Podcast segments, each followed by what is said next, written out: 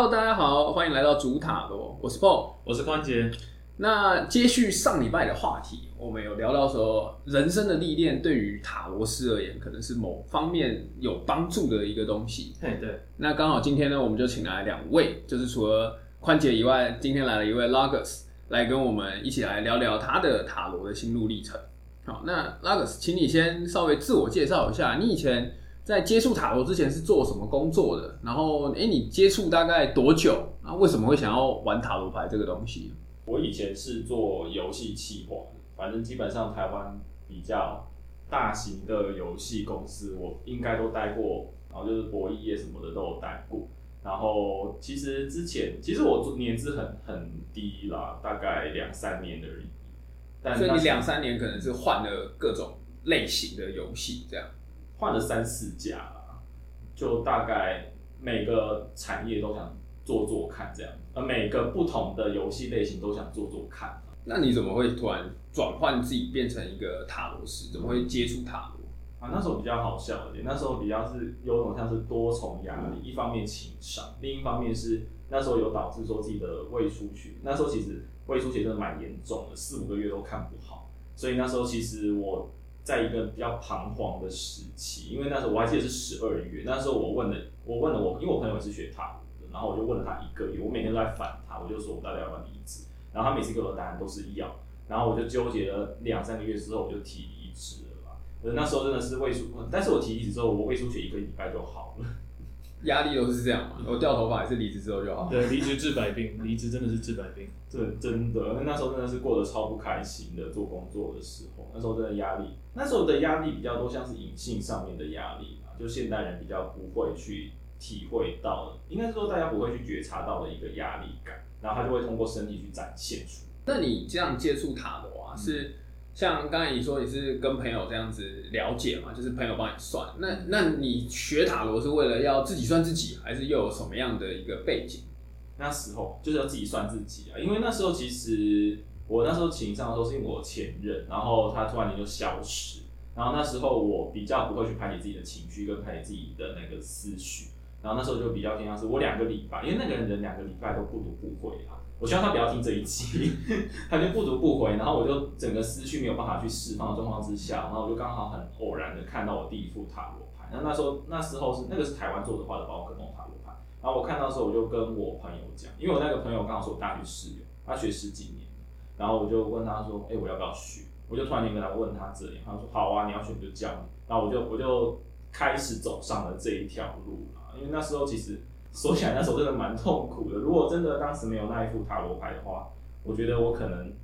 那时候的情绪会整个整个爆炸的那一种。所以你算是有有拜师这样，就是有一个老师算是给你指导。我算比较野路子类型嘛，因为其实我那个朋友他其实也没有真的很，应该是说他有教我一下，可是他不是像那种开班的那种非常系统化的教。他比较多像是他有自己的人生经验，然后人生对于这张牌的理解，然后会整理出来给我。可是如果你说我是很正统派系出来，我不是，我其实比较多像是，哎，走着走着那个乡间小道，我我突然间就出道的那一种。所以有点像是我们上一次有聊到说，哎，塔罗师自己学完就开始拿自己做练习，你就是在自己练习这个部分，算是做的非常的多。嗯，应该是说我的人生经验会比蛮多人多的多啦，就是感情也会比别人早一点经历到蛮大的挫折的，然后家里的变故也比较多一点点，所以我的经历应该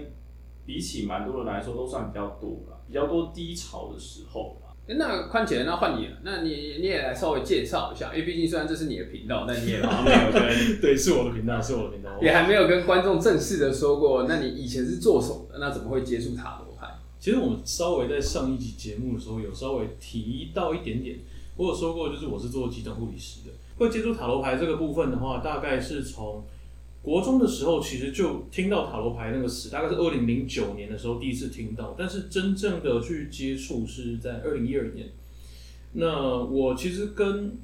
跟拉格斯一样，也算是野路子类型。那这个野路子类型是我没有人教，我全部都是看书看书，然后拿身旁的人试刀，所以不拿自己就对。哎，我自己一开始原本有想要拿来，就是哎跟自己对话或干嘛的，但是。后来发现说，嗯，我看自己会有盲点，看别人比较清楚，那我就看别人好了。然后所以都会这样，对对对对对，都所以大家才会说不能算自己。对，也不是不能算，而是你自己看容易卡到。对，所以我觉得这样子一路这样子，就拿身边的朋友开始慢慢开刀，然后就是慢慢的从朋友的朋友，然后家人的朋友，然后就出来了。但到目前为止，应该算第十一年吧。我比起来我才两年，无所谓啊。就像我们上一期其实有讲过啊，就是你有可能在这这两年里面，你浓缩了别人可能二十年的经历啊。人家可能前面都过得很平顺，但你就这两年非常惨了。你看几个人可以遇到胃出血然后好不了的，对不对？要压力大到这样子，我还真的少数啊，而且换了三四家诊所都看不好，看不好，超惨的那时候。然后就真的离职治百病，有没有？所以你如果说真的要接触塔罗牌契机，其实真的没有。就是二零零九年那个时候听到第一次听到塔罗牌这个词，那个时候其实还没有什么的书籍或者是牌都还进不太来，甚就是引进的没有那么多。但我那时候就觉得这个东西我应该要会，然后就慢慢去学。所以如果说拉格是有一个契机，就是有一个事件来让这个事情发生，那你就是纯缘分啊！哎，对我纯缘分，你就是佛系佛系学塔罗。对对对，佛系学塔罗，你才会到看到我现在十几年了，然后还没什么知名度。然后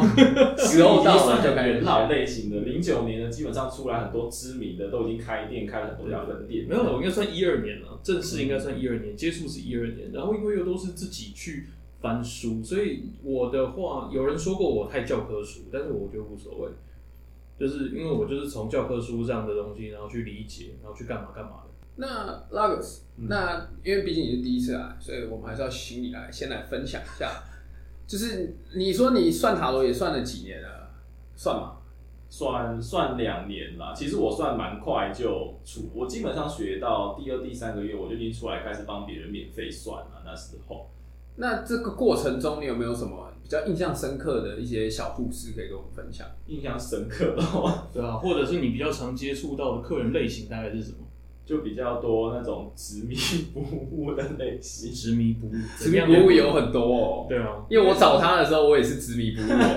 但我但我真的比较多的客人就是，但我后面也发发现说，其实现代人蛮多会有精神疾病的嘛。那我这边就是真的蛮多像有精神疾病啊，不然就是比较偏向是特殊产业。啊，不然就是做小三的类型。等下，特殊产业讲清楚是什么？八大哦，八大。OK，就但是我但是我本身我对这些产业就比较没有道德底线的限制啊。我可能跟一般，可能跟很多在做这方面，他们可能自己有自己的三观一定要正的问题。可是我觉得是说你开心就好，所以我不会排斥说他们来，就是他来了，我想说啊，你们开心就好啊，那不要影响到自己，或是不要触犯到什么法律，其实就还好。就来者不拒的这类型。那他们有固定的问题，还是是说类似的问题，还是其实很多元？他们的共通性比较多，像是他们比较多会在一个问题上纠结蛮久的，就是他们有点像是有点走偏会比较多，像想听到自己想听到的答案，他可能一个问题会换不同的方式去问，然后可是基本上从第一个问题就跟他说哦这是不可能，例如说能不能跟他在一起就是不可能。那你的风格的话，你会怎么来？就是处理，也不能讲处理，就是跟这种客人交谈。因为假假设我找你三次，那你已经知道说我就是想，我就只我也我也不是为了什么，我只是想要从你嘴巴听到我想要的答案。那你的风格会来怎么样来处来来来应对这种问题啊？我很直接，我就说我不会接。我说你如果他其实很很密集来说，例如说上礼拜就来找我，那我就会跟他讲说我不借你，我这个钱我不做。因为我会觉得是说这个钱你可以拿去做更有意义的事情，例如说去吃一碗拉面之类的。我都跟我客人这样比，我说这个两百五十块拿去吃拉面好了，你不要来算这个问题没有必要算，就因为我会觉得是说你一定要把钱花在刀口上面。那如果你一直来问，你只是想听到你想听到他，我就会跟他说我不接，不然你就去找你自己喜欢的塔罗师去接。那我今天我就是不接，我就会蛮斩钉截铁的，因为我不喜欢跟人家废话，而且我解牌的时候我也不喜欢跟人家废话，我就说一就是一，二就是二，那。如果你喜欢听那种模拟，有可能应该吧？那我会觉得是说，那你去找这类型的塔罗师就好了，来找我干嘛？所以你的风格算是一针见血的，我比较像是讲话比较不留情面的类型。对对对，你说如果是小 S 跟蔡康永，你是属于小 S 那一类型？呃，小 S 还带了一点点幽默感。呃，对对，幽默。我偶尔会幽默感啊，可是如果我面对到比较严肃的问题，或者是这个问题我不能有幽默感的时候，我就会跟他说不行。这样子，哎，那你在算的时候，因为你刚才说他的问题可能会比较纠结，那他可能背后会有一大段的背景故事。嗯，你有需要去挖那些背景故事，还是其实你是比较以就是好没关系，你那背景故事你留给你自己，那你抽出来的牌是什么，我们就就牌来讲解。我其实比较偏向是一种把问题先告诉我就好，你问就是背景故事，你可以到后面再跟我讲，因为像我遇到蛮多客户，我、这里要讲一点长，就是像我遇到蛮多客户来的时候，就说：“哎、我要给你生成八字嘛，我要给你照片嘛，我要告诉你所有的故事嘛，这样子。”我说：“不需要，为什么你给我这些？”他说：“哦，因为其他塔罗师就是需要，不是全部啦，那塔罗跟 看这看地图炮。跟生辰八字不是我们东方的，然后塔罗不是西方的，还有而且蛮多蛮多是，就说你能不能给我生日，所以甚至于有些是要到那种你要给到具体几分几点的这样哦子。，这个其实我待会可以讲，因为我自己的话偶尔会看一下，我们偶尔会看，不过没关系，你如果要看星盘的话，我觉得我会就是会问一下。可是今天如果你只是来找我算塔罗牌的话，那我会觉得是说，就是你其实只要告诉我问题就好了，那一切一牌，就是有点像是牌就会见真章的。如果就像讲的，如果你是小三，牌就会告诉我说你是小三，你不需要讲这么多你是小三的问题。嗯基本上，除非你不想给我知道。那宽姐，你有没有什么其他印象深刻的事情？我的话，因为像我自己比较常接触到的客人类型或者是处理模式，其实就跟拉格斯不太一样。我接触到的很多呃精神疾病有，但是它没有到那么多。感情上面也有，但是不管是感情上的问题还是精神上的状况，呃，工作上当然也会有嘛，对不对？但是通常会遇到我的，或者说会来找我的，有一部分或者说比较大的一部分是。他已经有点快要走投无路了，他需要 真的不要笑，是真的，他真的快要走投无路了。是字面意义上的走投无路。呃，对，字字面意义上的走投无路，他他可能真的就是下一步就已经，因为他来的时候，有时候我们看久，人看久了，你你会有一点点那个感受，就他整个人来的时候是黑黑的，印堂发黑，也没有到印堂发黑，就是黑黑的，就是雾雾的，我不知道怎么形容，但就是有这个状况。然后类似这一种的状况的时候，这种人会来找我，然后我就会开始慢慢的，我会先请他讲故事。我跟你不一样，我会请他讲故事，因为要从这个故事里面慢慢去挖他的那个症结点到底在哪里。因为有时候牌面出来，我会觉得除了牌上的东西之外，因为牌面很很明确嘛，对不对？嗯，但是问题要知道说，到底是什么原因造成这个牌面的这个部分，我们这个接下来有很很注意法律的问题，不能讲到智商两个字，就是我们在讨论这个过程当中，我们在讨论这个东西的过程当中，慢慢的去挖说，哎、他可能过去发生了什么事，那甚至是他的生长过程有没有怎么样，然后像刚刚提到的。呃，生辰八字这个东西会不会用到？我会，我会用到，我会用到，就是哎，可能就跟他说你的那个生日啊、时间借我看一下，我稍微看一下，你可能在这当中，你的生长过程当中可能缺少了什么，你的性格比较偏向什么，所以导致说你很容易遇到类似的情况，因为你同样的性格，你有可能会造成你不管是在感情、在工作，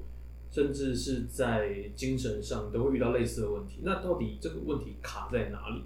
从这边包括搭搭配那个牌面，然后我们再去拆。对，所以我通常一个客人会花比较多的时间，大概是这个样子。去理清他的课题。对对对，因为你要厘清这个课题，它不是只有不是只有当下牌面，因为、嗯因为我比较尝试在咖啡厅在坐着，嗯那咖啡厅在坐着就比较不会有那种时间限制。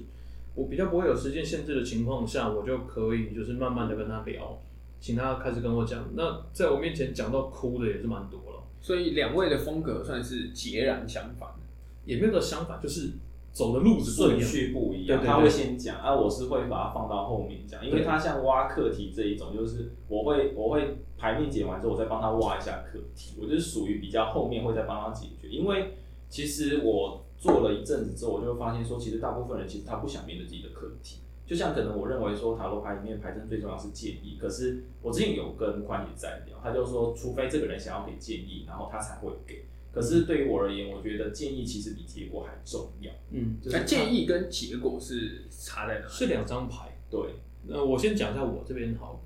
通常我在抽建议的时候，是因为例如说问感情，那如果感情出来的状态是你已经自己想要的，或者说你觉得这样就 OK 了，那我就会说，那我们就不需要抽建议了。他也他如果自己也不需要的话，我觉得就 OK。如果说出来的结果跟他想的有一点不太一样，我就问他一句：那你对这段关系有没有什么期待？或对于某一件事情，你有没有什么样的期待？你的这个建议才是符合他的期待用的。呃，拉格斯的话，他你你说一下你的好了。我比较偏向是一种，我才不管你的期待，就是我我因为我会定义好牌阵，他我一定会先从建议牌出来。那这个建议牌就是，假如说后面结果是好的，那当然建议就是哦继续保持下去嘛，大部分都是这样。但是大部分来十之八九都不会按照他所预期的，他才会来问嘛。那一基本上建议的话。就是我真的说在台面说，就如果你真的很不想放手，我就说你可以不放手，可是我就是叫你放手。我就是比较多像是这种，我才不管你内心开不开心，你来找我，我管你开不开心干嘛？嗯你花这个钱，我就是要让你知道这件事情。那如果不让你知道，那我觉得是我失点职了，对，我会有这样的感觉，所以我就一定要把建议讲完。你不我不讲完，我不会跟你走。嗯，哎、那我好奇啊，那假设我现在有，就像我之前给宽姐算过一个东西，那我来给 Logos 你来解的话，嗯，你们两个给的内容会不会就是有所差距？我觉得应该是说大方向应该不会差太多，但是讲出来的感受可能会不太一样。因为每个人生历练不同。对，因为牌，我有听过一个解释是说，牌是按照双方的潜意识去出的。那可能对这某一张牌，例如说皇后这张牌，宽姐有她的那个理解理解，啊，我有我的理解。那它出在经理的位置上面，我们一定会有不同的解释方式。那像可能我就会觉得说，哦，应该要包容。那可能宽姐就有不同的解释。那嗯就是应该是说每个人的人生历练不同，就会导致说出来的牌面一定是不同的。可是我们讲出来的东西会有种殊途同归的感觉。对，或者是最后的方向是一样的，对，那只就是曾经我自己也有发生过几个案例，是有人来找我算过之后，然后跑去那个妈祖庙去抽签，嗯抽出来的结果其实是一样的，就是可能讲法不一样，但是差不多意思，只是呃看你自己到最后你的感受是怎么样，我还是觉得差别在感受跟你的就是他的讲解的风格不一样而已。所以其实塔罗斯的这个选择可能是选我听你比较听得进去的那一种。就是我们常常会讲一个叫做频率对不对？嗯，对，你要对到频率，你才会跟这个人跟这个人去询问一些问题。这也是为什么有些时候同一个占卜师、同一个塔罗师，他可能会接到的客人类型就差不多，因为都是就是吸引到，或者说就是跟他频率相近的，差不多就这些人。不是说你是小三，不是，真的不是，没关系啊，我曾经当过啊差一点点，差差一点，应该是说差一点点当过小三了，哦就是基本上呃来处理的，我基本上都经历过了。OK，那也有可能是，但是我没有到跟别人就是上到床上去一样啊，我比较多像是精神层面的东西了。OK，就是精神出轨之类的吗？哎、不是我出轨，我是那个人出轨哦。不过这种事不是有没有可能像是就是因为你你你算过我，我觉得你不错，我频率跟你对，然后我可以朋我就我就介绍我朋友，然后到时候就会是同一群人，说明拉格斯也是因为其实差不多，就是有点像是人传人，那基本上有点像是同性相吸的感觉，那基本上来的人都会差不多了。对对对，因为你看嘛，会当你朋友的，其实频率就是近的，所以你跟我频率近的，你的朋友基本上频率不会差到太远，除非你们当初是硬凑的，对吧？或是你们其实就是不合，对对对，私底下其实真的不合，然后当朋友干嘛？哎、不知道，说明就是为了一些关系 所以在一起。那不过像我自己的话，因为我我以前是当急诊护理师的，然后我常常会跟别人开玩笑说，就是我身边遇过的，就是亲手送走的，大概真的是超过绝大多数人的的经验，所以，所以我可能也是因为这个原因吧，在身边遇到跟生死相关的，或者是跟呃，你要说宗教议题相关的也好，甚至是跟信念相关的议题也好，很容易会遇到类似的人、类似的问题跑来找我。对，所以也就是因为这样子，所以我才会说，你遇过的，你的人生经验会造就你的频率，然后你就会吸引到类似的人过来。好，那我们这周的节目就到这里。那等一下还有神谕卡环节，那我们下周见，拜拜拜。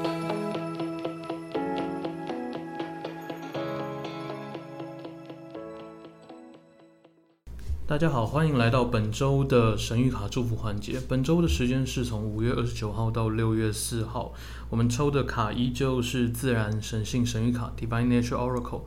今天抽到的牌卡是 Listen to Your Muse，那它其实是在告诉你说，你自己的内在，甚至是你的神性，其实有很多的讯息一直要告诉你，只是我们常常在第一时间都用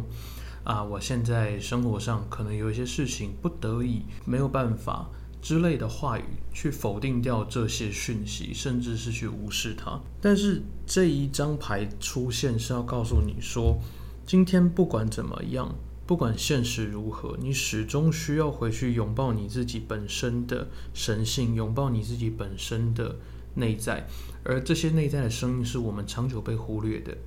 但这些内在的声音其实也都在提醒你，你现在正要启程，正要一步步向前走。这个是个启程的时间点，所以请你在这段时间专注于你自己内心的声音。外在如何，只要还过得下去，其实都不是什么大事。好，本周的神谕卡祝福环节就到这边，那我们下周见。